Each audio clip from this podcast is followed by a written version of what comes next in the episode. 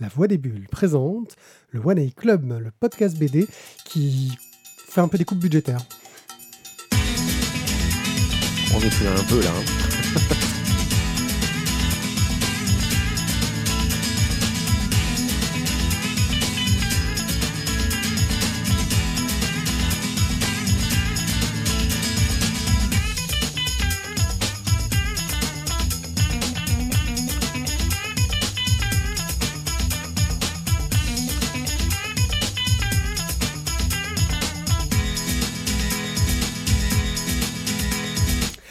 Gens, bienvenue au One A Club, le podcast qui va vous parler de bande dessinée, avec un programme totalement improvisé à la dernière minute, car ce brave Tizak a dû nous abandonner, car il a préféré euh, ses toilettes à nous, euh, à notre présence, ce qui prouve qu'il il a un goût peu sûr, et que sa mauvaise foi n'est peut-être juste que de la mauvaise foi et qu'il a tort. Oui, une petite pensée pour, euh, pour, pour, pour son fessier. Euh, et c'est... voilà. Non, non, pour les toilettes. Oui, c'est vrai. Hum, moi, je pense à son fessier. Euh, donc, euh, même s'il n'est plus, même s'il n'est plus ce qu'il était. Donc, euh, ne vous fiez pas si vous êtes euh, en vidéo à l'image que vous voyez sur le côté, parce qu'on a dû changer le programme, changer des bandes dessinées en dernière minute, et que je n'ai pas eu le temps de refaire les visuels. Nous allons quand même vous parler de quatre bandes dessinées dans cette émission. Et pour cette émission-là, celui qui va devoir se charger de faire deux bandes dessinées au lieu d'une seule, ce sera Guillaume. Et il va nous dire tout à l'heure de quoi il va parler, parce que c'est notre cher archiviste Jérôme qui va commencer. Tu vas commencer en nous parlant de quoi? La dyslexie. Alors, je crois que ton micro est coupé. Vas-y, reparle dedans. Mais non, mais pourquoi mon micro Mais il marchait était bien. coupé. Non, mais il marchait bien. Coupe Non. budgétaire, il a dit au début de l'épisode. Coupe budgétaire. Vas Allez, me, je me casse. Tu vas nous parler de quoi? Moi, dyslexique. C'est pas moi qui le suis. D'accord. Euh, je vais enchaîner, moi, en vous parlant de, de- de quelque chose qui est très important, parce qu'on parle de compétition dans 3-0, euh, une compétition historique euh, qui a beaucoup fait parler d'elle. Euh, après notre petite page habituelle de publicité, qui pour une fois sera un peu plus intéressante que d'habitude. Euh, donc je vous prie de ne pas zapper cette- ce passage-là. Euh, Guillaume va nous parler de bah, deux séries de mangas, en commençant par... L'habitant de l'infini Bakumatsu, puis Shadow of the Ring. Voilà, deux séries de mangas. Et c'est peut-être pour ça que Thierry nous a lâchés. Parce qu'on avait quand même trois mangas prévus dans nos émissions. Le pire, c'est qu'il en a lu certains.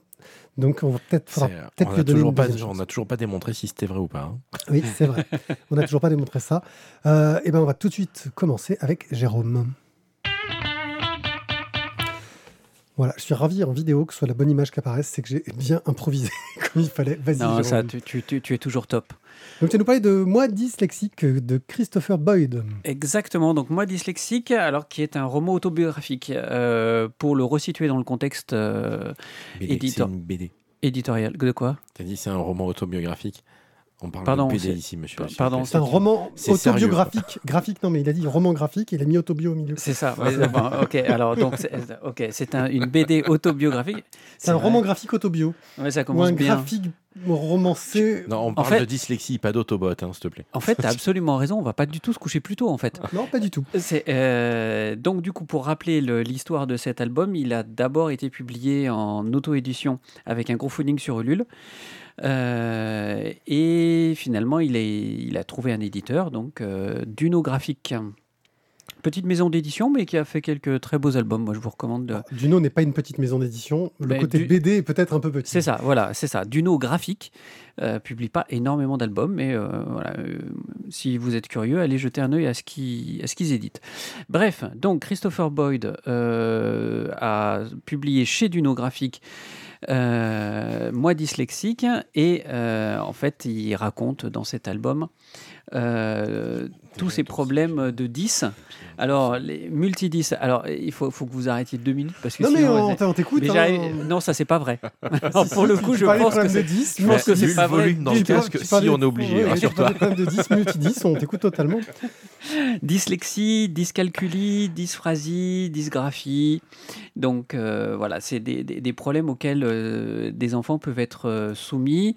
Euh, donc il ne s'agit pas d'un d'un- d'un handicap, euh, d'un handicap mental ou d'une maladie mentale plus exactement. Il s'agit d'un léger handicap euh, qui peut être corrigé. Alors, pour la dysgraphie, par exemple, c'est la difficulté liée à l'écriture avec un orthophoniste. Euh, la dysphrasie, c'est la difficulté de coordonner ses mouvements.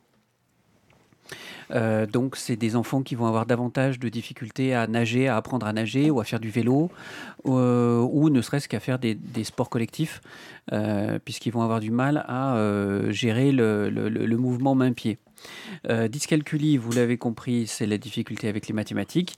Et la dyslexie, le plus connu des 10, où on a des problématiques de lecture et d'écriture, et en particulier orthographique, mais pas que. Euh, mais pas que. Donc Christopher Boyd, il est un multidis, c'est-à-dire que lui, il est atteint de l'ensemble de ces troubles, ce qui provoque chez lui une véritable euh, difficulté à vivre au quotidien, et en particulier, bien entendu, à l'école. Donc il commence à en souffrir très très jeune. Alors ce qui est intéressant dans, cette, euh, dans cet album, c'est qu'en fait, il adore les livres, mais il ne peut pas lire.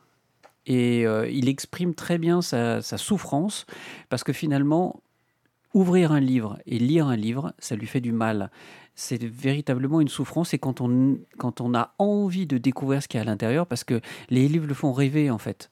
Et c'est un grand rêveur et il a envie de découvrir tous ces univers euh, auxquels les livres pourraient lui donner accès et il peut pas.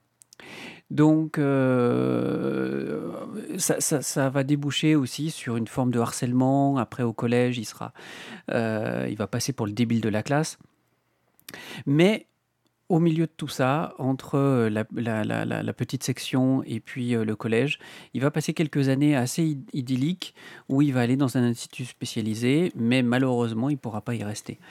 Donc euh, voilà, il exprime un petit peu tout son, tout son vécu et son but finalement dans la vie, quand il va devenir adulte, il va devenir dessinateur euh, et il va arriver à mettre euh, son rêve en exécution, c'est-à-dire lui-même à écrire un livre sur les dyslexiques.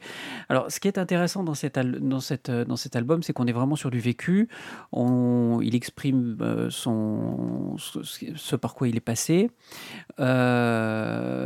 et avec un vrai côté positif et feel good en disant bah voilà moi j'ai réussi à surmonter ce multi 10 euh, tous les enfants le peuvent. Donc voilà à un moment donné il se retrouve même à faire l'enseignant dans une classe ce qui est le comble pour quelqu'un qui a eu autant de difficultés à l'école.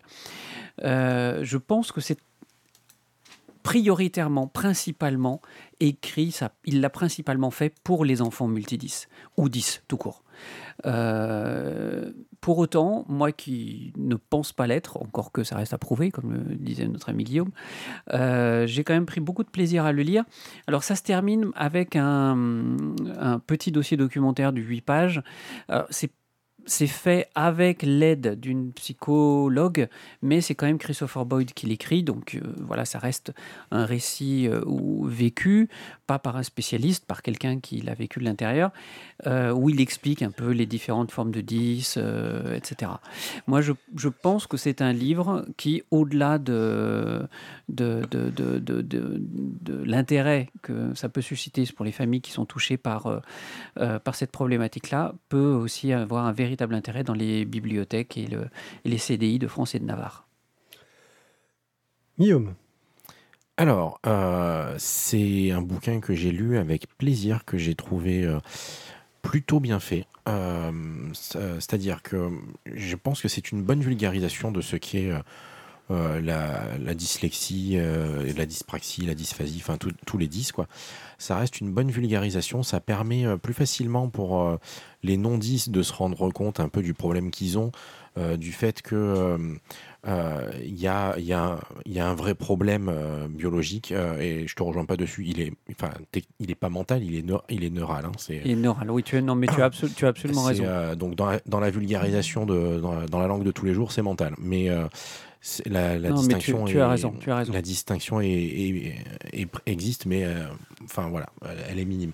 Quoi qu'il en soit, je trouve que c'était une bonne vulgarisation. Ça m'a permis de comprendre pas mal de choses. Euh, j'ai profité que euh, ma femme soit ergo pour le lui faire lire, pour avoir son avis, on va dire, un peu plus professionnel dessus.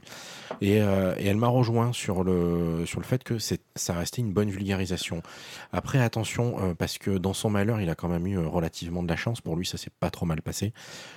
pour connaître des gens qui ont des enfants multidis en France particulièrement, c'est un véritable parcours du combattant hein, pour obtenir le quart de ce qu'il a obtenu lui. Euh, les, dernières en date, hein, ils, ont, ils ont la reconnaissance, ils ont le droit d'eux, mais comme il n'y a personne, ils n'ont pas. On, on, va jusqu'au bout de, la débilité de l'administration française là-dedans. Donc, euh, attention quand même, garder à l'esprit que lui a eu, plutôt de la chance. Euh, façon de parler, quoi. Et, euh, voilà. Après, j'ai trouvé le dossier intéressant à la fin, mais mais pareil, voilà, c'était pour rentrer plus dans le détail, donc on était un peu moins dans la vulgarisation. Et à un moment donné, je me suis un peu perdu dans toutes les explications parce que certaines, euh, certaines différences entre les différents 10 sont quand même assez minimes. Et, euh, et des fois, alors d'un point de vue apprentissage, ça change tout, mais pour nous, euh, ça change rien du tout. Donc euh, voilà, c'est normal. Euh, il y a des, les, différences sont importantes pour les professionnels. C'est comme les classements entre shonen et seinen, des fois tu sais pas trop. C'est ça. Mais plaisanterie mise à part, voilà, je me souviens plus lequel, mais tu, tu regardes, il y, en a un, ça m'a marqué parce qu'il dit, alors voilà, tel 10, je sais plus ce que c'est. C'est exactement la même chose que ça, que l'autre, mais avec ça en plus. Et le mais avec ça en plus va effectivement changer énormément de choses pour les professionnels sur la prise en charge, etc. Euh, mais pour nous, en fait, ça change rien. Et puis de l'extérieur, ça ne change rien du tout. Il Là, tu parles du côté dossier qui justement veut se montrer plus précis. Euh. Mais euh, du coup, voilà, je, enfin, moi, je recommande la lecture de, de ce bouquin parce que je l'ai trouvé vraiment bien, parce qu'il permet de, de, comprendre et d'approcher. Et en même temps, voilà, on, on parle du problème en soi, pas de pas des à côté aberrants et désagréables. Euh, qui, enfin, notamment au niveau administratif, quoi.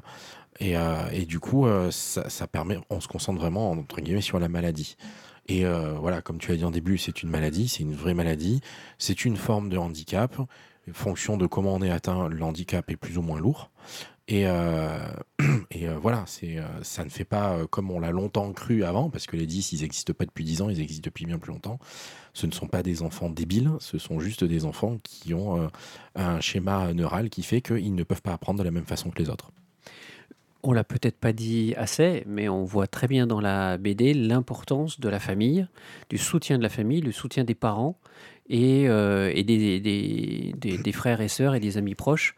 Il s'en sort aussi, il a aussi de la chance parce qu'il est vraiment très très très soutenu quand même. Oui, il est très bien entouré. C'est un peu un des défauts que je trouverais euh, cette bande dessinée, c'est que il y a un petit côté bisounours, dans le sens où euh, tout va bien, euh, il a des difficultés, mais il arrive à tout surmonter. il, a des, parfois des coups de bol, entre guillemets, dans ce qu'il tente. et ça m'a plus donné l'impression d'être un ouvrage à, à destination des 10 ou des familles de 10 pour leur dire on peut y arriver, on va y arriver pour mettre du courage, euh, pour donner du courage aussi et, remonter le moral entre guillemets, se dire non mais regardez, je suis un exemple de ce qu'on peut réussir euh, et donc moins un aspect documentaire pour montrer que bah, des fois non en fait euh, ça marche pas, ça déconne et le problème n'est pas surmonté. Tu vois, c'est ce côté-là. On est, je pense, plus, on est moins dans le documentaire que dans le témoignage personnel d'une réussite malgré des difficultés. Et, ça me donne plus l'impression d'être à, destination de, euh, de personnes qui sont concernées par le problème. Tu vois ce que vous voyez ce que je veux dire? C'est à mon avis, les personnes concernées par le problème auraient tendance à dire oui, c'est ça. Toi, t'as du bol, allez, ta gueule. Ah non, mais je, suis d'accord que j'ai du bol. mais je suis d'accord. Justement, pour le coup, euh, je te rejoins et en, même temps, je, je suis pas sûr qu'il qui vise vraiment ces gens-là parce que euh, et je pense qu'il en a conscience. Hein. Lui, dans son malheur, il a eu de la chance. Hein. Non, je pense qu'il vise les gens qui sont pas conscients, mm, qui puissent être dyslexiques parce que c'est pas encore totalement bien euh, Ah oui, dans ce sens-là. C'est dans ce sens-là. C'est de dire attention, le problème que tu as, c'est peut-être ça. Il y a peut-être moyen de te faire aider, de surmonter, etc. C'est plus ce côté-là. Euh, parce que oui, il y a encore des, des, des je pense, des milieux où on va juste dire, ouais, non, mais il est débile, on va pas chercher à trouver euh, hmm. pourquoi est-ce qu'il a des difficultés? On va juste dire, il a des difficultés, donc c'est qu'il est con. On ne pas de trouver l'origine des difficultés. Alors, des fois, l'origine des difficultés, c'est juste les parents aussi. Mais ça, c'est un autre problème. on va pas parler éducation. Ouais, c'est ça. En plus, les représentants sont, sont, pas là. Les, ah, représentants historiques, je veux dire. Ils sont là pour instruction, euh, pas pour éducation. Et, oui, instruction, c'est vrai. Bah, enfin, des gens mélangent de toute façon. C'est un ministère de quoi déjà? Euh... Donc, euh, c'est pas fou, putain, j'avais jamais fait attention, c'est vrai. Moi dyslexique, euh, chez Dunographique par Christopher Boyd, 19,90 euros.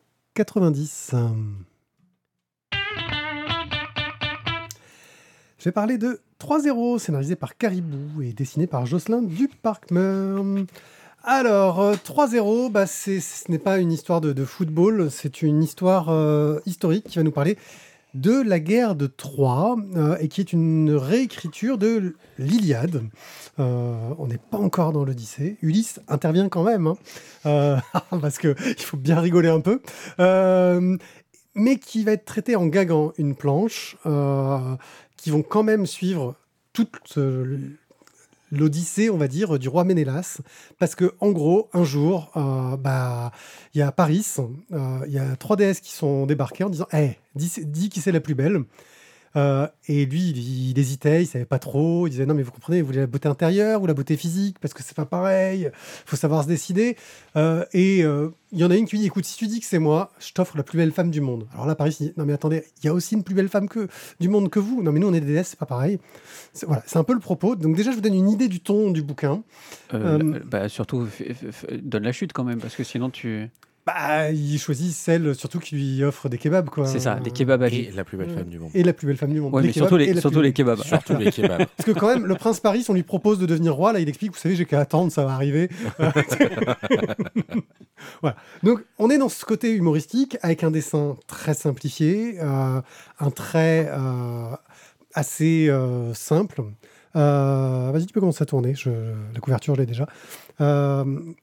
Et euh, un choix de couleurs très limité, souvent des, des copier-coller dans les cases, parce que c'est le dialogue en fait qui fait tout. Le dessin de l'importance. Et je trouve que le dessin marche par, sa, par, par son côté statique. C'est ça qui fait cet humour. Ce petit côté d'humour à froid, tu vois, du euh, je viens de te balancer une bonne vanne, je te regarde, l'air de rien. Alors, Euh, je, je reviendrai sur la bonne vanne après. et euh, donc, l'histoire de Paris, c'est ce qui lance le truc, mais on va surtout suivre Ménélas et ses deux potes, euh, Agamemnon et j'ai oublié le nom du Nestor, qui partent dans un road trip entre potes euh, pour essayer de monter une armée pour aller récupérer Hélène que Paris, elle est enlevée parce qu'il avait des kebabs. Et Alors ça, ils en savaient rien, mais il- c'est Paris, c'est un vilain, c'est un méchant, il l'a enlevé. Oui, oui, oui. Enfin, il a enlevé, non, elle a suivi, quoi, parce que c'est des Non, mais déesses fait, justement, ça fait partie de l'histoire. quoi. Ouais. C'est que- Voilà. Euh, et elle, en plus, euh, elle est obligée d'être amoureuse de Paris. Alors, un amour fraternel, ce que Paris ignorait au niveau du deal, il se sent un peu floué. Bah, c'est Euh. pas qu'il l'ignorait, c'est que Aphrodite s'est plantée d'amour. hein. Oui. Elle a un peu fait n'importe quoi, mais bon, euh, donc bizarrement, il peut pas conclure vraiment, et il est un peu frustré, hein, le pauvre Paris. Euh. C'est pas grave, il a toujours ses kebabs. Euh, et à côté de ça, les autres qui se disent Ah, on passe par là, il y a le musée de l'Amphore, ça a l'air sympa. Donc, série de gags complètement délirants, ponctués de petits. de, de- de petites apartés qui nous qui vont vers les mythes euh, grecs. Euh, J'ai adoré le passage du Sphinx, par exemple, euh, où t'as le gars qui arrive devant le Sphinx et le Sphinx finit par poser son énigme et il dit non mais euh, je la connais ton énigme, je fais la queue depuis ce matin, euh, si tu poses la même à tout le monde. Voilà. Donc j'ai trouvé que c'était euh, plutôt euh, bien vu, plutôt drôle. C'est un humour, moi, qui m'a euh, littéralement euh, fait rire, euh, ce qui est quand même assez rare en bande dessinée. Ça doit être le, le ton, la façon de marquer. Euh, j'ai passé un, un excellent moment. J'ai découvert derrière qu'il en avait fait d'autres sur César et, et Waterloo, donc Napoléon sans doute. Donc, Salade César et Waterloos. Voilà, qui sont des domaines que je maîtrise un petit peu moins, euh, et donc euh, qui m'intéressent moins, parce que je vous rappelle qu'un de mes dés préférés, c'est Héraclès, donc euh, les, les- mythes euh, un peu grecs, euh, j'aime bien, quoi. Mais si c'est le même type de, de- ton, je pense que ça peut valoir le coup, même si, voilà, c'est un des défauts. Il est parfois bien, pour apprécier l'humour et le décalage, de connaître l'histoire originale. Voilà. Mais en tout cas, pour moi, c'était un, un coup de cœur en humour et c'est rare les coups de cœur en humour. À vous, messieurs. Qui veut prendre la parole? Eh Ben, alors je vais faire ça. Je, alors, je suis pas sûr qu'il faille avoir toutes les références pour comprendre. Alors, moi, ce bouquin, je l'ai bien aimé. Je, lui octroierai éventuellement le coup de cœur aussi, n'y a pas de souci, en tout cas je m'y opposerai pas. Je, je voulais juste dire un truc, c'est que ce bouquin m'a fait un effet, euh, comme ça faisait euh, un petit moment que ça me l'avait plus fait. Je sais pas si c'est pareil pour vous, mais voilà, quand je l'ai lu, j'étais euh, j'étais très très indécis entre la l'affliction totale en disant c'est pas possible, c'est trop con et c'est trop nul, et le euh, Non, il va pas le faire. Ah bah si, il a fait. Mais c'est con quand même, c'est tellement prévisible. J'ai passé mon bouquin à me dire putain, c'est vraiment nul et c'est vraiment con. Et, euh, et, euh, en fait, en même temps que je lisais, je dis putain, je pense que c'est le bouquin qu'en fait je ne me marrerai que quand j'en reparlerai avec quelqu'un d'autre. Et euh, du coup, j'aime bien parce que pour moi, ça a fait humour à retardement. Et je l'ai testé en live direct. Hein. Je suis arrivé à la librairie, c'était le matin dans le bus, je suis arrivé à la librairie. Et euh, j'ai commencé à en parler avec euh, Naomi parce qu'elle avait lu Salade César. Et j'ai commencé, et j'ai commencé à rigoler à ce moment-là, en fait. Et, et ouais, je rigole bien parce qu'ils sont vraiment très, très cons. moi, l'impression. Mais si, je suis désolé, ça, moi, c'est un retardement, quoi. Comme, comme je disais, 3-0, c'est un peu comme si Homer avait écrit une putain de campagne épique, tu vois, pour ses joueurs et qu'il dit oh putain il va se passer ça, ça va être fantastique, il va y avoir des moments exceptionnels et il arrive à la table de jeu de rôle avec ses joueurs et ça donne 3-0. Oui, ça pour... c'est une bonne description aussi. Mais je te dis, moi, c'est, enfin voilà, faut, je, pense qu'il faut, c'est quand même assez. Euh, c'est vraiment de, tu, tu, tu, tu, lis ta, tu lis ta planche, tu lis ta page, tu arrives à la chute et tu fais non. Bah, et en fait, c'est seulement après, moi. C'est vraiment après. J'ai vraiment eu cet effet à retardement où je me suis bien marré et je me marre encore. Mais, après, quoi. C'est pas vraiment du gaga chute en plus. Euh, bah si, c'est de, la, chute, de la chute à plat, quoi. Ouais, mais c'est toujours, il y a toujours une petite chute euh, à chaque page. Mais c'est vraiment la façon dont il l'amène. C'est le cheminement jusqu'à la conclusion, on va dire, plus que la chute. Ouais, c'est pas. Enfin, tu hmm. vois, je, euh, euh, Ménélas, oui, Ménélas a quand même régulièrement sa main entre ses deux yeux en train de se masser le nez parce qu'il a, il est, il, est affligé. De... Oui, mais non, voilà, on, va se faire un petit détour, c'est pas très grave. On va marcher, on va aller là, et puis de toute façon, on trouvera quand même la mer, on pourra y aller. Et ils y arrivent. ah, mais tu nous avais pas dit qu'il fallait un port. Voilà, c'est Nestor et Agamemnon. C'est la chute, quoi. Mmh, mmh. Et tu fais, ah ouais. Ah ouais, quand même, ils sont vraiment très cons. Mais je t'ai dit, ouais, c'est après que j'ai rigolé. C'est vraiment, c'est vraiment Jérôme, toi qui, qui, qui, a un penchant pour tout ce qui est historique, pour le coup, je me suis dit, tu allais peut-être euh, être marqué par les petites incohérences. Hein. Le flinguer Non, mais euh, euh, alors, à partir du moment où ça ne se prend pas au sérieux, où ça ne se veut pas se prendre au sérieux. Je te non, non, mais tu, tu fais bien. moi, j'ai trouvé ça franchement très sympa. Après, je dirais qu'on n'est pas obligé d'avoir toutes les références, mais c'est bien d'en avoir quelques-unes. Voilà, tu vois, Achille, ils l'introduisent pas vraiment. Euh, bon, donc il faut deux, trois trucs, quoi. Mais... après, moi, tu vas dire, la plupart des histoires, je les connais aussi grâce à un jeu vidéo, c'est Hades, où il y a tous ces personnages-là qui sont présents. mais euh, voilà, deux, trois trucs. Après, Ménélas, qu'on sache pas exactement qui est Ménélas, on s'en tape un peu. Je connaissais pas le, mec d'Achille, tu vois, par exemple, euh, historiquement. Sauf que, dans le jeu, ouais, sauf que dans le jeu vidéo, vu que je me balade en enfer, je, le croise, tu vois. mais. Pour donner un point de repère, la, la, la, plupart des références qui, sont, qui me sont revenues, c'est euh, celle du film, de, euh, du film 3. Hein. Ouais. Je mais, pas remonté très loin. Oui, mais, oui, mais euh, voilà, c'est déjà c'est, voilà, c'est, le 0.5, mais c'est déjà ça. Et, ça suffit pour lire 3.0. après, moi, je retrouve l'humour, l'humour de Camelot, hein, très clairement. Hein. là c'est le roi Arthur. Perceval et Caradoc, qui sont là. oui, c'est, les deux glandus.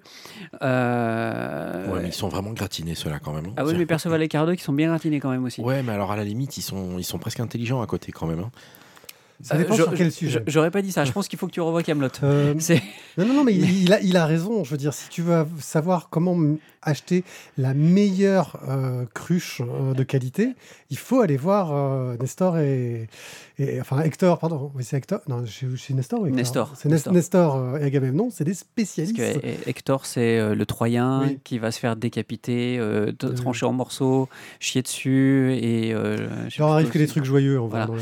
Euh, donc voilà, donc moi j'ai retrouvé cet humour à la Camelot avec euh, un effet très clairement de, déjà vu euh, dans Camelot et dans d'autres choses, mais franchement ça marche tout le temps. Et ce que j'ai trouvé vraiment bien réussi pour le coup, c'est que au-delà du, du sketch d'une planche, on a quand même une histoire, malgré tout ça part quand même de l'enlèvement, entre guillemets, l'enlèvement d'Hélène par, euh, par Paris, et ça finit quand même jusqu'à euh, la fin de la guerre euh, avec le, le retour de... Enfin, le, Ulysse, qui, rentre, qui, va rentrer chez lui. Qui va, essayer, qui va essayer de rentrer chez lui. oui, parce que alors Ulysse, c'est un personnage qui est présenté comme un, pro du prank. Il adore faire des, des pranks. Alors, et- non, normalement, c'est le côté ruse, parce qu'ils disent il faut un côté Oui. euh, badass, il faut un côté ruse et il faut un côté fun. Le plus important étant le côté fun. Mais voilà, Ulysse, euh, Ulysse est théoriquement censé être le côté ruse, et en fait, pas du tout. Lui, il veut être que le côté fun. il fait que des blagues. Et il fait que des blagues qui, pour les trois quarts, tombent à plat. Ah oui, elles sont nulles. Elles sont nulles. Mais il discute de blagues avec sa femme avant de partir. C'est ça, parce elle qu'elle elle, Eh, tu elle a- elle le même humour que lui, en Tu fait. sais quoi euh, Je pourrais euh, faire euh, une euh, comment Je pourrais coudre un truc et tous les soirs euh, je le défais. Et Mais- ça marche comme blague. Voilà, et où le, le- le cheval de Troie, finalement, c'est même pas Ulysse, en fait, qui trouve l'idée du cheval de Troie. Et voilà, non, mais c'est très. Enfin, il y a plein de choses qui sont vraiment très bien faites. Euh, moi, je pense que ça me donne aussi envie de, de regarder Salade César et euh, Waterloo. je suis assez d'accord. Est-ce que tu, tu me rejoindrais dans le coup de cœur ou pas? On est à la limite, hein, c'est de l'humour. C'est toujours très dur sur Eh, l'humour. dans suis ma- d'accord. C'est toujours très dur sur l'humour parce que Je suis on a tendance à sous-estimer l'humour par rapport au reste. C'est pour ça que moi, une BD qui arrive à me faire pas sourire, mais rire, euh, j'aurais tendance à mettre un coup de cœur. Ouais, mais bon, écoute, après, on- c'est- c'était pas obligé de me rejoindre. Moi, hein. euh, c'est dur l'hum- l'humour. hein. Objectivement, je trouve qu'on a assez de plaisir à en parler ce soir, je trouve. Bon, bah, vous validez le coup de cœur. Moi, je trouve ça euh, énorme. C'est-à-dire que je suis sûr que. Il y aurait jamais cru. Thierry, oui, non, j'y aurais jamais cru. Non, mais c'est ce que je dis, c'est que bah, le, le coup de cœur, pour moi, est une des choses les en humour. hein, c'est une des choses les plus dures euh, à gérer parce que on a chacun notre propre perception de l'humour. N'importe quoi, j'ai pas mis sur le bon truc. On a chacun notre propre perception de l'humour Euh, et c'est très personnel. On rigole pas aux mêmes choses, on perçoit pas la même chose, et on a tendance souvent en plus à déconsidérer l'humour qualitativement par rapport à du drame, à la tranche de vie, etc. Euh, et je pense que si on s'amuse à fouiller tous les coups de cœur qu'on a mis jusqu'ici, il ne doit pas y en avoir beaucoup pour de la BD d'humour. Bah, c'est vrai, moi, il y a des trucs qui me font pas rire. Par exemple, tu vois, j'ai essayé de lire le tome 1 de Il faut pas prendre les, Les pour des cons co- les, les- les les cons cons pour pour des- gens. Et ben ça, pour le coup, moi, ça m'a pas fait rire. J'aime bien. Mais bon. ok, c'est de l'humour fluide là pour le coup, euh, plus, mais. Mais c'est juste que c'est dur parce qu'en plus c'est de l'humour euh, pareil qui, qui, te le, qui te le fait en mode euh, vraiment euh, très froid, très plat et, et en plus c'est très c'est très enfin politique oui d'une certaine façon mais c'est vraiment il, il, il pousse le délire à l'extrême quoi. Oui. Il te dépeigne vraiment les, les, les, les, cons de telle façon que tu ne peux pas les considérer comme des gens, c'est pas possible. Donc, c'était 3-0 euh, par Caribou au scénario, Jocelyn Duparc-Meur au dessin. C'est sorti chez, j'arrive même pas à lire l'éditeur, c'est C'est Patakès. Patakès, C'est donc donc c'est Delcourt, Delcourt. Delcourt pour 13,50 Comme d'habitude, je ne peux m'empêcher de remercier nos tipeurs, qui sont les gens les mieux du monde, c'est-à-dire qu'ils nous offrent un café, ils nous donnent un petit peu des sous pour nous soutenir. Parfois, ils viennent même dans le live, mais là, nous sommes abandonnés dans le live, c'est pas grave. On les aime quand même. Euh, donc, c'est Matt Desca, Chevaux Noirloff, Stéphane et Co- euh, Cobal et Boob. Euh, merci à vous de nous soutenir. Vous pouvez trouver toutes les informations sur le site lavoidébile.fr ou sur tipeee.com. Mais on voudrait aussi vous parler un petit peu de notre actualité, enfin surtout de l'actualité de Jérôme, car Jérôme, tu es co-organisateur du prix France Bleu de la bande dessinée en partenariat avec ActuBD. Toi, tu es le côté ActuBD. Ouais. Et tu voulais un petit peu nous en parler parce que vous avez, vous avez donné le prix ou pas encore? Non, non, on l'a pas donné. Alors après, c'est pas... quoi Tu peux nous le dire en avance ou Ben, pas du tout, puisque le vote n'a pas eu lieu. Euh, bon, un pronostic? Alors, si je te donne mon pronostic de l'année dernière, Alors, ça, déjà, ça va pas marcher parce que le, celui que je voulais l'année dernière, il est même pas arrivé dans les cinq premiers. Donc, Je vais vous dire un truc, le prix France Bleu est peut-être le prix qui a la meilleure sélection de bande dessinée parce qu'on a lu la, chroniqué la plupart des BD qu'il y a dedans. C'est pas parce que Jérôme fait partie de notre équipe, mais quand pas même. du tout, c'est pas pour ça. rien à voir, mais quand même, par exemple, Festival d'Angoulême, on voit bien qu'ils nous ont pas consultés. Il n'y a pas grand chose qu'on a lu sur la sélection d'Angoulême. Alors que le prix France Bleu, franchement, c'est une sélection de qualité. Vas-y. Euh, Je te remercie de cette introduction. euh, et, bon, après, c'est pas. Voilà, on est, on est d'accord sur le fait que ça, c'est pas le, le, le, le prix BD de l'année. On est bien d'accord là-dessus. Mais on se fait plaisir. euh, donc, c'est la quatrième édition. Euh, je vous incite à aller voir sur Internet euh, les, les, les, les- les éditions précédentes. Euh, donc, l'année dernière, pour mémoire, c'était euh, Rature indélébile par Kamika et la scénariste que, dont j'ai mangé le nom chez Jungle qui avait obtenu le, prix très bel album sur le harcèlement. Là, on- donc c'est une sélection de 10 albums à destination des ados, grands ados. Franchement, c'est voilà, c'est à partir de la quatrième, pas avant, euh, quatrième lycée. Et euh, donc, on sélectionne une dizaine d'albums. Euh, donc là, effectivement, c'est moi qui m'occupe un peu de la sélection avec une journaliste de France Bleu. Et, euh, là, on a sélectionné le jury. Donc, c'est un jury composé de, de binômes parents-ados. Euh, qui vont lire les 10 albums et qui vont élire euh, leur, euh, leur album préféré. Donc dans la sélection, je vous la fais rapidement, on a Dérangé de Manon et Greg Blondin aux éditions Bambou, on a L'herbe du diable par Claire Martin et Benjamin Laurent aux éditions Jungle, Le cœur en braille par Joris Jamblin et Anne-Lise Nalin aux éditions Dargo, Nos cœurs tordus par Séverine Vital, Manucos et Samiret aux éditions Bande d'ado. Bande d'ado, c'est Bayard. Euh, Frontière par Guillaume Singelin. Euh, label 619 rue de Sèvres. Là, vous en entendrez pas mal parler parce que Guillaume Singelin. il, a chopé tous les prix. Il a, il, a, chopé tous les prix. Pourquoi celui-là, il est dans la sélection? Parce que je le trouve un petit peu. Euh, je sais pas, un petit peu pas dans l'esprit des autres. je le trouve un peu à part dans la sélection. Ok. C'est pour ça, c'est l'impression que j'ai. J'ai l'impression qu'il ne rejoint pas les mêmes euh, thématiques fortes qu'il peut y avoir dans les autres. Bah, enfin, moi, il m'a fait de l'œil. C'est une belle, belle histoire d'aventure. Euh, oui, au-delà de ça, c'est très bien, hein, mais c'est. Voilà, non, non, mais voilà, un peu de science-fiction. Euh, c'est vrai que pour les autres, il peut y avoir plus de social ou autre, mais Embrasse-moi par Lydia Mathès aux éditions La Joie de lire, moi dyslexique Tiens, on vient d'en parler. Par Christopher Boyd aux éditions Dunographique, Le Monde de Picto par Michel Alzéal aux éditions Paquet, Grande Échappée par Bérangère Delaporte aux éditions Nathan BD et Pigeon par Marc Chalvin aux éditions de la Cafetière. Donc l'idée, c'est aussi d'avoir 10 éditeurs différents et de présenter des univers graphiques différents. En général, euh, les, binômes qui sont sélectionnés sont des gens qui n'y connaissent rien en BD, qui ont, souvent lu du Tintin et de l'Astérix, mais rarement plus que ça. Les ados, un peu de manga, mais rarement plus que ça aussi. Donc là, l'idée, c'est aussi de leur faire découvrir des univers graphiques. On les convertira pas à la BD franco-belge. Hein, je n'ai aucune, euh, aucune ambition là-dedans. Euh, mais tous les, tous les prix précédents, les jurys nous ont dit qu'ils avaient eu beaucoup de plaisir à échanger avec leurs ados. Pas toujours facile, d'échanger avec son ado, euh, autour de la sélection et à parler des sujets qui étaient euh, abordés.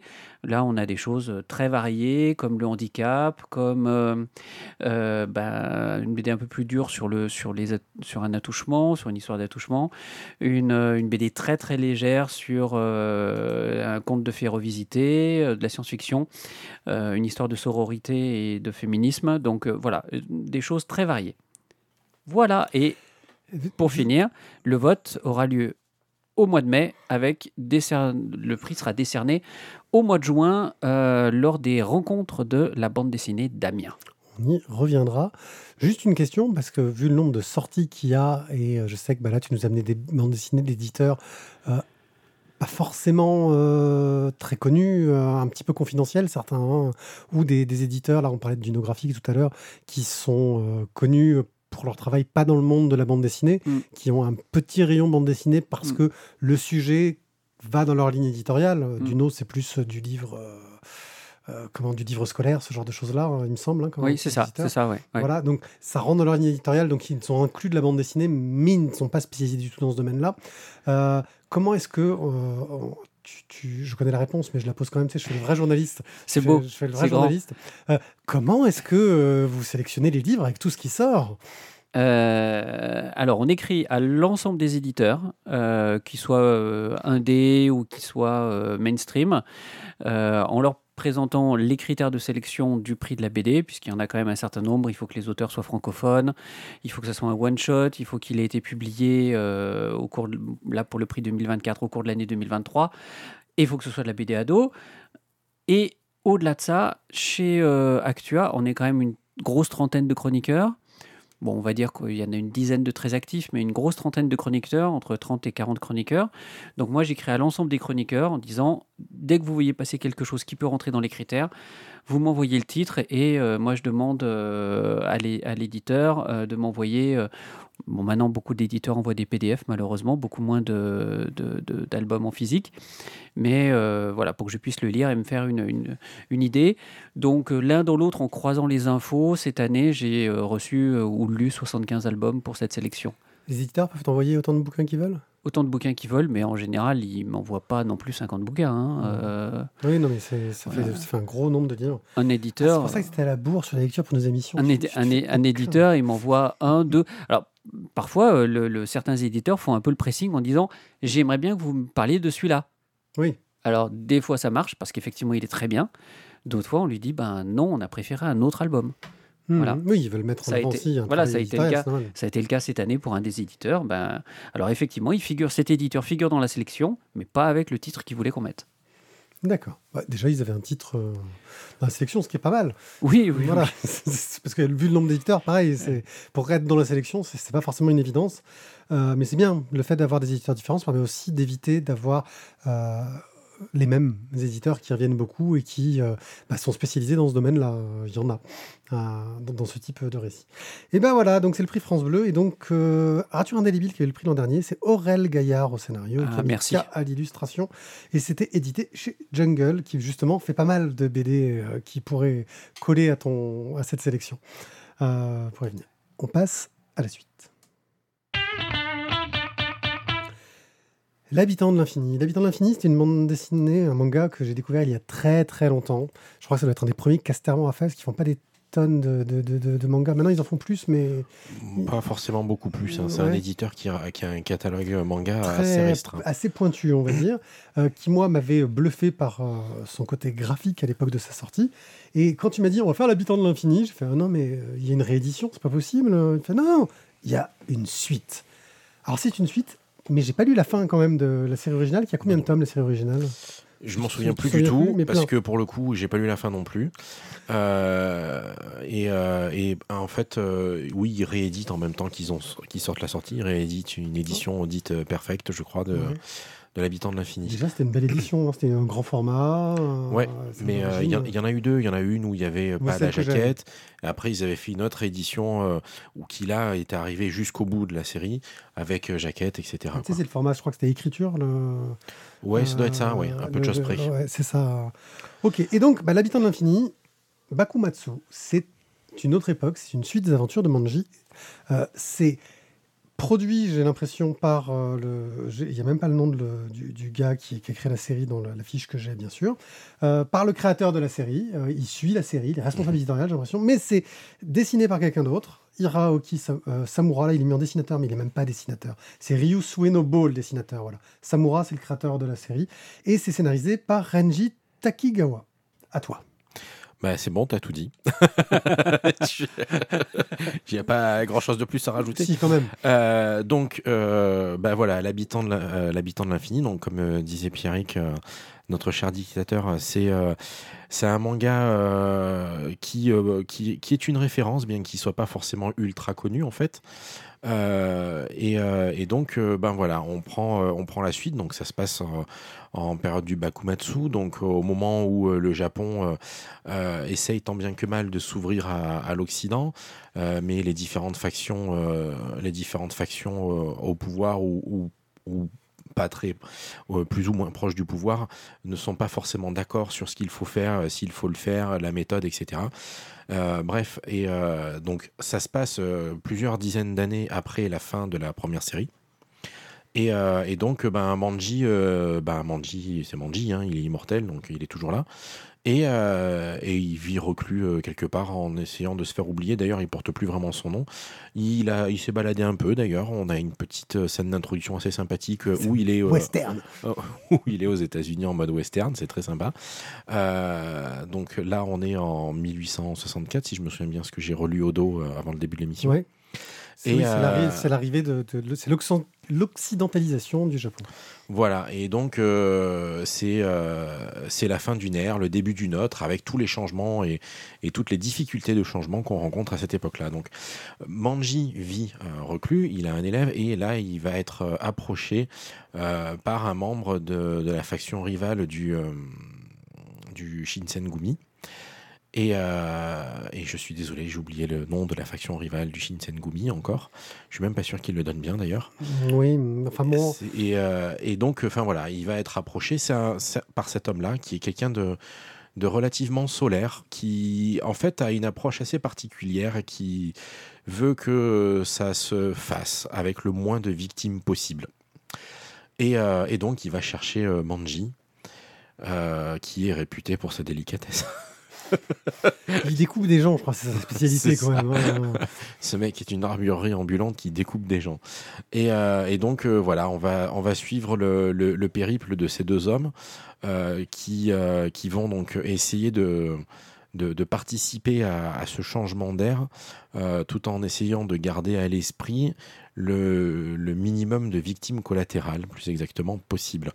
Et, euh, et donc, ben voilà, on va rentrer. euh, on va avoir droit à des super scènes d'action euh, assez gore. euh, Surtout les mises à mort sont en général superbement mises en scène. euh. voilà, et, et, puis, et puis on va rentrer un petit peu dans, dans, dans les méandres des, des tractations politiques, des différentes factions, et, etc., etc. Donc, moi, c'est une série que j'ai beaucoup aimée, hein, même si je suis pas allé jusqu'au bout, puisque j'ai perdu, les, perdu le fil de l'édition à un moment donné, et quand j'ai pu m'y remettre, il y en avait beaucoup trop à rattraper. Et euh, pour autant, euh, voilà, là, y a, je, vais, le faire parce que vraiment j'aime ça. Et euh, je trouve que, alors c'est plus le même dessinateur, pour autant, j'ai pas franchement été choqué par la différence.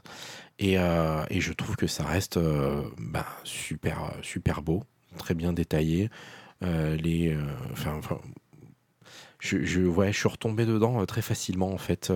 J'ai retrouvé mes repères très rapidement. Et alors pour la petite anecdote, euh, c'est euh, cette- c'est la même ère, c'est le même moment de l'histoire du Japon euh, que, que dans la série Kenshin le Vagabond. Oui, tout à fait. Et donc c'est assez marrant parce que du coup, alors autant les personnages fictifs, et ben voilà, c'est des personnages fictifs, et chacun appartient à son manga, donc on ne croisera pas Batosai l'assassin, ça m'étonnerait, et encore qu'ils feront peut-être un petit clin d'œil. Mais par contre, certains personnages euh, d'inspiration historique, et ben on les retrouve dans l'un et dans l'autre, c'est euh, assez marrant. On a notamment le fameux loup de Mibu, pour ceux qui ont lu Kenshin euh, le vagabond, qui pareil là est évoqué. Et, et donc, enfin voilà, c'est un savant mélange de, de, de manga historique et, euh, et de- et d'histoire fantastique, parce que ça reste quand même un peu fantastique, un peu romancé, enfin voilà, un, un petit voyage plutôt sympathique. Alors pour info, la série originale a eu 30 tomes, 15 en mode réédition. Mhm. Euh, et il faut savoir qu'en 2017, il y a eu un film de Takeshi Miike euh, qui s'appelait Blade of the Immortal. Euh, Ah, qui est une adaptation de l'habitant de l'infini. Ce que j'ignorais, parce que j'avais entendu parler du film de Takeshi Miike. Je savais pas que c'était une adaptation de... Ah ben, moi non plus, tu vois, je l'apprends. Euh, moi, j'avoue, euh, bah, tu, tu l'as lu, euh, Jérôme? Oui, je l'ai lu. Alors, je l'ai lu avec difficulté pour deux raisons. La première raison, c'est que j'ai pas lu la première série Et- C'est- que honnêtement, euh, je suis un peu perdu. C'est je- pas grave. hein. Et puis, bah, ça me parle pas en fait. Tu vois C'est- c'est- je pense que, c'est- enfin, que tu aies lu la première série ou non, en fait, ça change pas grand-chose. La Bah, Ça première, part sur du dép- Oui, c'est résumé, ça part sur autre chose. Oui, oui, peut-être. Mais peut-être, je vois, je vois d'où vient ton problème, moi, je pense. Et, euh, et puis un deuxième problème qui est incontestablement lié euh, à ma jeune cinquantaine, euh, je trouve que c'est écrit beaucoup trop petit. Même avec mes lunettes, j'ai du mal à le lire. Donc ça, c'est chiant. Euh, Non, mais on parle de vrais problèmes parce que ça, c'est pas un si, vrai si, problème. ah, si, Oh, si, non, mais on parle si, pour moi, c'est un problème. Pour moi, c'est un problème éditorial. C'est qu'à un moment donné, quand euh, c'est un caractère 2,5 dans les, dans, dans, les, dans les bulles, dans les phylactères, Il faut que ça ça rentre dedans aussi. ça me pose un vrai souci. Euh, Ok, il se démerde. euh, Et hein. de l'huile. Non, mais... Enfin voilà. Donc, euh, et, et ne me dites pas que c'est ne me dites pas que c'est le problème de, li- de lié au manga parce que ça me fait pas ça avec les autres mangas. Donc voilà, moi j'ai trouvé ça profondément gênant. Euh, après, les scènes d'action sont très belles. Euh, il, il dessine magnifiquement le mouvement. Euh, et il sait très bien mettre en, en avant des, des gueules, en fait. Il y a vraiment des personnages qui ont des gueules particulières, et en particulier grâce aux yeux. Euh, il y a tout un tas de personnages qui ont des yeux très particuliers, et on les distingue beaucoup comme ça. Même le héros d'ailleurs, Manji, il a un œil euh, crevé. Tout à fait. Euh, mais c'est pas le seul. Alors ça donne des gueules parfois complètement, euh, enfin à la limite de la, de, enfin complètement impossible d'ailleurs. J'allais dire à la limite du possible, mais en fait non, c'est juste impossible. Mais c'est pas grave puisqu'il n'y a pas que ça qui est impossible, donc euh, ça passe très bien, comme, comme un peu comme s'ils avaient des masques en permanence en fait. Mais voilà, donc euh, ça c'est une vraie réussite. Après, voilà, moi l'histoire, j'ai pas spécialement accroché et je suis pas sûr de lire la suite. pour la petite histoire sur le personnage de Manji, il faut savoir qu'il porte sur son kimono une svastika. Svastika. svastika, voilà. mais que c'est pas la svastika nazie, celle dans l'autre sens, si je me souviens bien qui est plus la bouddhiste euh, à ce niveau-là derrière, euh, mais que dans la première édition française qui était mise dans le sens de lecture européen, bah, toutes les images étaient inversées. Et donc le gars avait une bonne belle croix gammée dans le dos, euh, ce qui changeait un petit peu le sens de ce que voulait dire la chose au départ. moi, le reproche que je ferais à, à ce manga, c'est qu'on a une impression d'être perdu. Et au début, je me suis dit, putain, ils font des références à des trucs de la première série que je connais pas. Puis je me suis rendu compte rapidement que les références à la première série euh, bah, sont très vite résumés en fait. Hein. Il y a deux trois personnages, il y a deux trois personnages secondaires qui sont sous-entendus, euh, mais on s'en fiche. Bah, il y a la fille d'un des personnages secondaires qui arrive dans le deuxième tome, euh, mm. qui apparemment la petite fille d'ailleurs, pas la fille, va, va, avoir une importance derrière, parce qu'ils ont fait des expériences sur ces vers pour essayer de comprendre comment ça marchait dans la, première série, etc. Donc, mais on comprend très très vite. Là où c'est très compliqué, c'est que c'est bourré de références sur la Redo, qui est une ère qui est ultra documentée au Japon qui est une ère qui est ultra importante dans l'histoire japonaise euh, et qui a donc ces grandes figures euh, historiques que tous les Japonais doivent connaître. oui, euh, ça fait beaucoup de noms. Et on a, ouais, on a du name dropping dans tous les sens qui est important parce que ça met le contexte, je pense, politique de la série.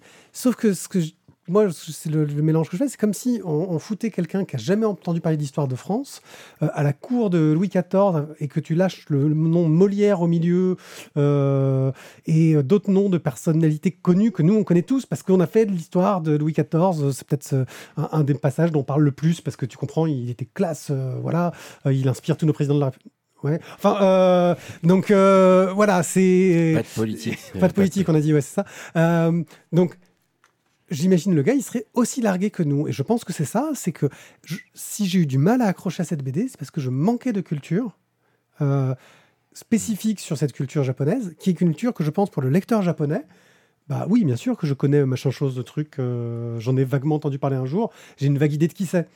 Euh, si je parlais, on parlait de 3-0 tout à l'heure, tous les noms d'Agamemnon, de Nestor, etc., je les connais, je les ai déjà entendus, je sais vaguement qui ils sont même si euh, je pourrais pas dire c'était le roi de tel endroit. Le... Je connais leur nom. Euh, par contre, euh, j'ai pas les détails, mais je te les remets dans le contexte. Là, ils te lâchent des noms, je suis incapable de les mettre dans le moindre contexte parce que j'ai aucune idée de qui c'est. Et c'est un petit peu le défaut de cet album-là. Euh, après, graphiquement, ça déchire tellement que ça vaudrait peut-être le coup de se choper un bouquin d'histoire du Japon et, de le de le bouffer un peu, quoi.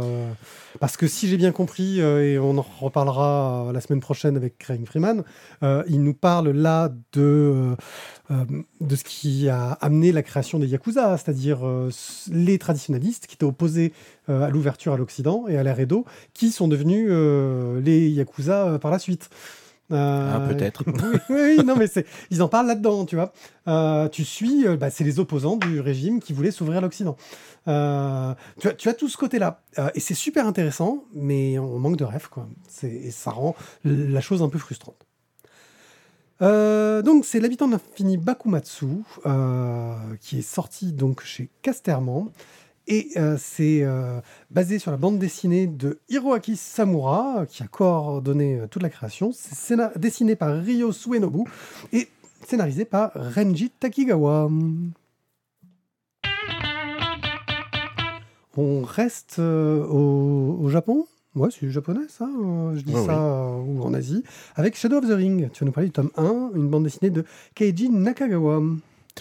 Alors, Shadow of the Ring, du coup, je vais m'aider honteusement de la quatrième de couve.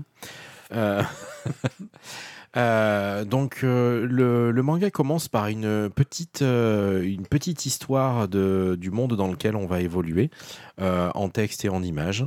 Euh, où on nous explique que voilà, euh, cette planète euh, a, est affublée d'un anneau hein, au niveau au niveau stellaire, donc elle est affublée d'un anneau et que, eh ben, avec les mouvements de la Terre et du Soleil autour, enfin de, la Terre autour du Soleil, bref, l'ombre de cet anneau se déplace à un chemin très précis sur la Terre et se déplace tout le temps et donc la Terre est systématiquement couverte d'une zone d'ombre qui l'entoure complètement. une peuplade en particulier, un peuple en particulier, donc c'est là que j'ai commencé à m'aider. c'est le royaume de Keiju. Euh, qui, euh, qui en fait a décidé, qui, qui vénère cette ombre euh, un peu comme, comme une déité, et qui a décidé en fait de, de la suivre à travers, dans son périple à travers le monde. Donc le royaume est une gigantesque ville mobile sur rail qui suit perpétuellement l'ombre l'ombre de cet anneau. Donc ils vivent toujours dans l'ombre. Euh, ils ont, euh, ils ont une, ils ont un truc en particulier, c'est que ils sont les seuls à être capables de, d'extraire un, je crois que c'est un minéral euh, en particulier et de le traiter. Et ils en font eux en tout cas ils en ils en font commerce et ils en font aussi euh, des espèces d'armures. De la euh, mort. des armures de la mort, voilà. Une, innovation technologique euh, furieuse. C'est une, une, espèce de seconde peau qui recouvre les, utilisateurs et qui, qui booste complètement les, les, capacités physiques de l'utilisateur. Donc, fonction de la qualité, elles ont des, elles ont des grades. Et euh, bien sûr. nombre d'œils visibles. Voilà. Et, euh, et, et, euh, et, bien sûr, plus ils sont puissants et plus ils se rapprochent du, du roi qui, et voire les plus puissantes, donc, font, sont la garde rapprochée. Quoi. et donc, voilà, on, on, a le peuple en situation. et donc, c'est un peuple assez donc c'est un peuple nomade, c'est un peuple euh, neutre qui, puisqu'ils ont besoin de traverser tous les territoires en fait. Et euh, donc entre leur neutralité et leur technologie d'armement, ben, ça permet de maintenir un espèce de statu quo. quand l'histoire commence, on a un autre personnage qui va, qui va prendre de l'importance au fur et à mesure, je suppose. C'est notre Candide, c'est celui qui nous permet de comprendre ce qui se passe. Voilà. Celui-ci s'appelle Oshi.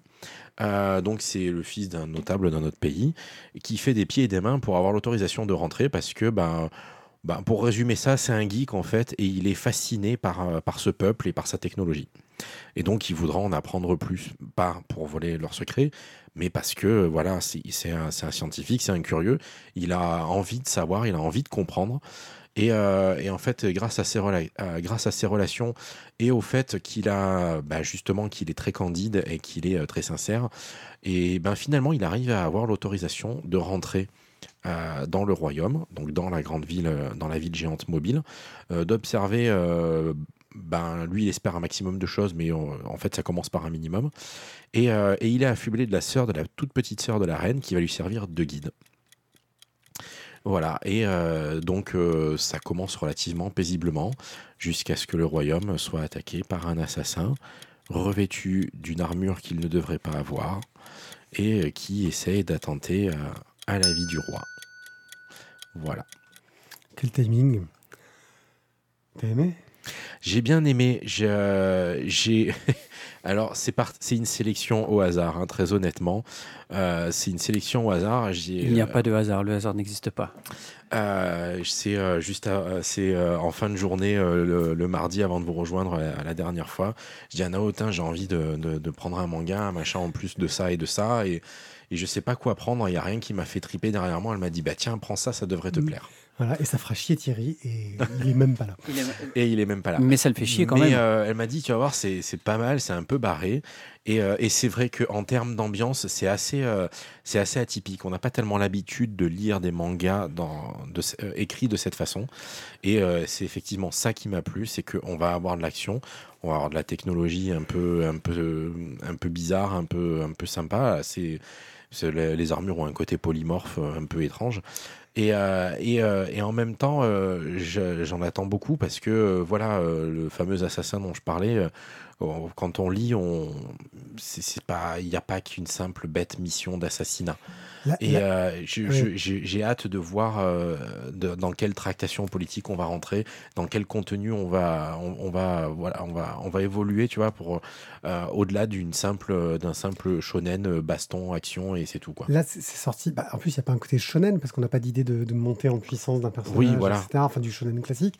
là, c'est sorti chez Kiyun. T'as pas l'impression que les Humano auraient dû faire une section manga pour ce genre de titre-là, en fait Parce que il y a un côté dans la, dans le moi, ce que j'ai adoré dedans, c'est cet univers qu'ils ont créé Mm. qui est super intéressant, qui part d'une idée euh, euh, toute con, du style, oui, c'est vrai que les planètes avec un anneau, elles doivent avoir une ombre. euh, dessus. J'y avais jamais pensé. Hein. C'est, Oui, euh, ça, ça pourrait aller chez les humanos.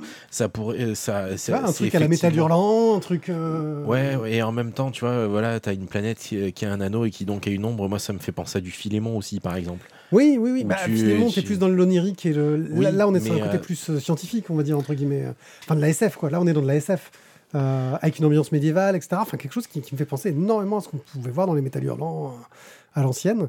Et, et moi, autant l'histoire, effectivement, t'as son lot de mystères, t'as envie de savoir ce qu'il en est. Tu comprends très vite que le, le personnage euh, qu'on va suivre est là pour que tu comprennes l'univers et que tu rentres dedans, parce que euh, l'univers est tellement original que sinon on serait largué le plus vite possible. Euh, et encore, même sur lui, tu apprends que bah il y a quand même des trucs sur son peuple à lui qu'on comprend pas parce que ils ont aussi leur propre technologie, leur propre mode de fonctionnement. Et, et ouais, c'est super intriguant. Quoi. Moi, j'ai envie de- d'en apprendre plus. Je suis curieux. Ça pourrait totalement tomber à l'eau, hein, mais euh, Mhm. cet univers m'a super bien pris. Quoi. Euh, Jérôme. Un- Est-ce que t'as réussi à lire? C'était pas trop petit Mais non, euh, c'est ce que je vous dis. Quand c'est écrit dans une taille correcte et normale, ça se passe très bien. Voilà. Euh, donc non, moi j'ai bien aimé. euh, on passe un bon moment. On a envie euh, franchement de découvrir la suite. Euh, voilà. Après, ça reste un, un- un tome de, de- de mise en place, de mise en, bouche, on va dire. Euh, on sent qu'il va se passer pas mal de choses euh, parce que il y a un certain nombre de, points qui sont posés là et on ne sait pas trop ce que le scénariste va en faire après. Euh, mais c'est posé. Donc, euh, donc on attend la suite maintenant. Et il va falloir qu'ils nous déçoivent pas par la suite, mais je ne, ne- ne doute pas que ça sera très bien. Après une petite analyse subjective, il s'avère que c'est à peu près la même taille de caractère que dans l'habitant de l'infini. Comme quoi, Mais non, Euh, pas du tout. C'est de- comme quoi il y a une forme de subjectivité et de mauvaise foi. Merci. Euh, Oh punaise, ah oui. Merci de faire que l'esprit de Thierry soit présent parmi Dans, nous. dans- dans un Euh. cas, on est sur du 2,5, dans l'autre, on est sur du 3, ça change tout. Voilà, donc euh, Shadow of the Ring de Keiji Nakagawa, qui est sorti chez Kiyun, une euh, bande dessinée très très intrigante dont on a envie d'apprendre plein de choses. Et oui, c'est Et un le, et le- et le jungle Le crowdfunding de Kyo Non, mais ça n'a pas fait pas tout ce que je voulais. Mais non, mais bah, c'est quoi ça? Non, mais c'est une foirade, parce que je savais bien qu'il y allait y avoir une foirade. C'est même pas le truc qui est montré qui devrait être le truc qui est montré. Donc, euh, pour les gens qui sont euh, sur la et- vidéo, Et la souris bug. ouais, la souris bug, enfin, vous savez ce que c'est, la technique, franchement, c'est n'importe quoi. Donc, on va, on, on va cacher ça tout de suite euh, pour vous parler d'une bande dessinée qui m'a pas mal intrigué. et que j'ai, sur laquelle je suis tombé par hasard, qui s'appelle Contra Chrome. Contra Chrome, c'est une bande dessinée qui nous explique les soucis des dernières versions de Chrome euh, et de, des risques que ça pose sur euh, la protection de notre, euh, de, notre anonymat, de nos données personnelles, etc. La BD est très bien faite. elle est présentée par Scott McCloud, ce qui n'est pas rien du tout. donc un grand théoricien de bande dessinée. hein. Sauf que, et c'est là que j'ai trouvé le truc un petit peu limite, c'est pas une BD de Scott McCloud. En fait, euh, il y a quelques années, euh, Scott McCloud a, fait une bande dessinée pour Google. Il a été payé euh, par Google. Il a fait donc une bande dessinée en 2008 pour présenter le nouveau navigateur de Google qui s'appelait Chrome et tous les avantages qu'il avait par rapport à la concurrence. On se souvient qu'en 2008, Chrome, c'était le petit navigateur pas fantastique, c'était Firefox, le chef des navigateurs à l'époque. Et euh, C'était pas Internet Explorer non. J'aurais dit Internet non, Explorer. c'était Firefox déjà. Ah non, la communauté 2008. a toujours considéré Internet Explorer comme une grosse merde. Ah, Non. ça, je suis d'accord. mais, Euh, euh, ouais, non, mais quand Firefox est arrivé, Internet Explorer s'est cassé les gueules violemment. Euh, Et, euh, et Opera, enfin Opera est Opera toujours est là, toujours mais resté dans l'ombre de, et, des deux. Netscape à l'époque a, a plus ou moins Ah, disparu. C'est parce que Firefox. C'est devenu. bah, c'est un fork, oui, hein, oui, c'est un fork d'équipe, mais là, on est dans les trucs de geek là. Euh, ouais. Bon, Désolé. et euh, l'autrice euh, qui s'appelle euh, Lee, euh, je sais plus quoi, j'ai plus son, son, son, son- son nom de famille. Ah euh, ah Voilà, bah, c'est ça, hein, c'est c'est quand, quand on merde là-dessus. A remixé euh, cette bande dessinée, donc c'est Lee Elliott, a remixé cette bande dessinée euh, en reprenant les images, en les réorganisant et en changeant les textes pour faire quelque chose anti-chrome. euh, de façon très intelligente, de façon très bien documentée. Mais là où est le problème pour moi, c'est qu'on peut télécharger le PDF qui a été traduit dans plein de langues, hein, en anglais, en allemand, en français, en italien, en espagnol, euh, en tchèque euh, et en chinois. Euh, donc vraiment, tu peux le lire euh, facilement, c'est abordable. Sauf que autant quand tu télécharges le PDF, tu as bien une couverture qui te dit qui est l'autrice et qui te dit tout de suite, attention, cette BD est un remix de la BD de Scott McCloud. Mais sur la version en ligne, sur Internet, la BD commence par Salut, c'est moi, Scott McCloud, je suis dessinateur et spécialiste de BD. En 2008, j'ai créé une BD pour Google pour expliquer ce qui se passait sous le capot de son nouveau navigateur Chrome et qui continue à raconter son histoire euh, pour expliquer comment Chrome a évolué depuis le temps. Et moi, quand je l'ai lu ce premier coup, j'ai fait Putain, mais c'est vraiment bizarre. Euh, Il y a une nouvelle BD de Scott McCloud, et comme c'est un auteur que je suis, je ne l'ai pas vraiment appris. hein. Il a fait Le Sculpteur euh, récemment, qui a eu un, beau succès critique, même si je ne l'ai pas lu. Il a été payé en 2008 pour faire une BD, pour faire la promotion de Chrome. Est-ce que éthiquement, il serait permis d'en faire une pour démonter Chrome? Euh, Ça me semble bizarre. C'est ce qui m'a poussé à essayer d'en savoir plus et de me rendre compte, ah, c'est un remix. Et là, je me suis retrouvé un peu le cul entre deux chaises en me disant, euh, le propos de cette BD euh, est très intéressant. C'est documenté, c'est clairement document- documentaire, précis.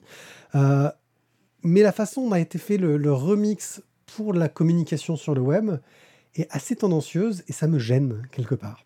Euh, même si l'intention est bonne, la façon dont c'est fait m'a un petit peu euh, bloqué. C'est-à-dire que si je me mets sur la page d'accueil du site en question, euh, c'est Contra Chrome et ça commence par Scott McCloud qui te raconte euh, qui va faire la suite de la BD qu'il a fait en 2008. En Oui, donc si 2022. tu n'as pas la page de, de, de couve, Et la page de couvre, tu ne l'as que dans le PDF. ok. Voilà, tu ne l'as pas en ligne. Donc, euh, Et même les crédits à la fin. Et les crédits à la fin, si, à la fin, elle explique. Mais il faut que tu te sois tapé les, euh, 50, les 40 ou 50 pages euh, de la BD. Euh, 33. 33, bon, j'exagère. Mais 806. voilà. Euh, la BD est vraiment très intéressante parce qu'elle pose beaucoup de questions sur le fait d'utiliser Chrome. Euh, J'avoue, moi, j'ai arrêté d'utiliser Chrome, mais je fais pas mieux, hein, j'utilise Edge. Moi, je suis toujours sous Firefox. voilà. Firefox, il y a eu une période où il était vraiment pas bon. Et... Ouais, d'ailleurs, j'avais testé Chrome à, l'époque et puis j'en suis revenu parce qu'en fait, il était, il avait le même problème. Plus tu ouvrais de fenêtres et plus tu défonçais tes Voilà, performances. c'est ça. Euh, mais bon, euh, Chrome, à l'époque où j'ai migré, justement, venait d'annoncer la fonctionnalité où il s'est amélioré là-dessus. Mais euh, bon, quoi qu'il en soit, voilà, je... c'est un beau projet. euh, c'est une BD bien faite. L'idée de prendre des planches, euh, des cases, pour les remixer, pour raconter quelque chose de totalement différent, je trouve, euh, du point de vue créatif, ça super intéressant. C'est parce que tu regardes, hein, tu t'amuses à comparer les deux. Elle a, piqué des, cases, case pour case. Je suis pas sûr qu'il y ait beaucoup de nouvelles cases dans la nouvelle BD. Tu le vois d'ailleurs, parfois il y a des cases qui sont réutilisées dans plusieurs pages, mais elle arrive à les espacer suffisamment pour que ça passe. Voilà, c'est un travail que je trouve excellent, mais la démarche de mise en ligne euh, mériterait un peu plus de, de clarté euh, sur le procédé. Euh, parce que je trouve que ça dessert le propos, parce que quelque part, c'est utiliser des dark patterns, ce qui est une des choses que cette BD reproche à Google Chrome. Euh, et faire ce que tu reproches euh, à quelqu'un pour dénoncer ce que fait cette personne, c'est pas forcément la meilleure façon de le faire. Ouais, mais regarde, ça marche parce que du coup, ça lève la question, ça soulève le sujet. Oui, mais si je le fais, c'est surtout pour alerter. Oui, je pense que c'est peut-être ça aussi euh, la volonté. J'en sais rien si c'est volontaire, si c'est euh, peut-être qu'elle a voulu juste se dire on va commencer directement euh, sur, un chapitre de BD plutôt qu'une couve parce que sinon les gens vont pas aller plus loin, vont pas penser à cliquer sur page suivante, etc. Le texte va t'encourager à lire. Peut-être qu'il y a une volonté qui n'était pas négative derrière, mais en définitive, la façon dont c'est fait me dérange un peu. Euh, et j'aimerais attirer l'œil sur cette BD, mais je veux surtout attirer l'œil sur attention, ça reste une bande dessinée euh, faite par une personne militante euh, qui a des idées très posées. Je pense, j'aurais plutôt tendance à, à faire confiance à la plupart des infos qu'elle donne parce que à chaque fin de page, il y a les sources de toutes les informations qui sont données. Euh, même si les sources aussi peuvent être parfois euh, Mhm. voilà. Euh, mais voilà, je, je, je pense qu'il faut, euh, il fallait en parler parce que c'est c'est une belle chose qui, qui, mérite de, de- de- d'être lue, mais qui demande quand même d'avoir le contexte. Euh, donc voilà, si vous tombez dessus par hasard, faites bien attention. Euh, la bande dessinée de 2022 euh, parle des évolutions de Chrome qui, effectivement, maintenant, les trucs sont arrivés, les évolutions sont arrivées petit à petit, et quand tu mets tout bout à bout, tu dis oui, Chrome a bien changé par rapport à ce qu'il était en 2008, et pas forcément à l'avantage du consommateur. Euh, il parle notamment du fait que on n'utilise plus les cookies, mais on a trouvé mieux. C'est pour ça qu'on arrête d'utiliser les cookies. C'est horrible ces trucs, ai terrible. Voilà, donc euh, Contra Chrome sur contrachrome.com par Lee Elliott, basé sur une bande dessinée de Scott McCloud.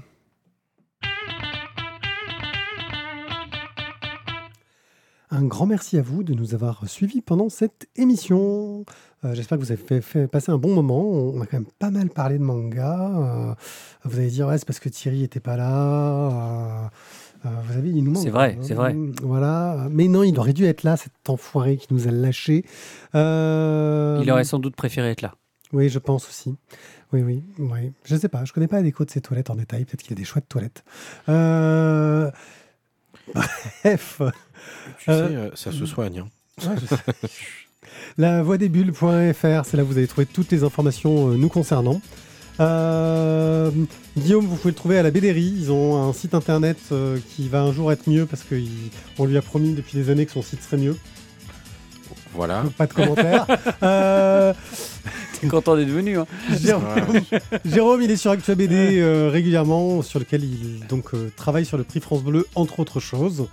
Euh, et sur ce, on vous dit au revoir. Au revoir les et gens. à la semaine prochaine. Ciao, ciao. Ciao, ciao. Ciao, ciao. Bonne semaine.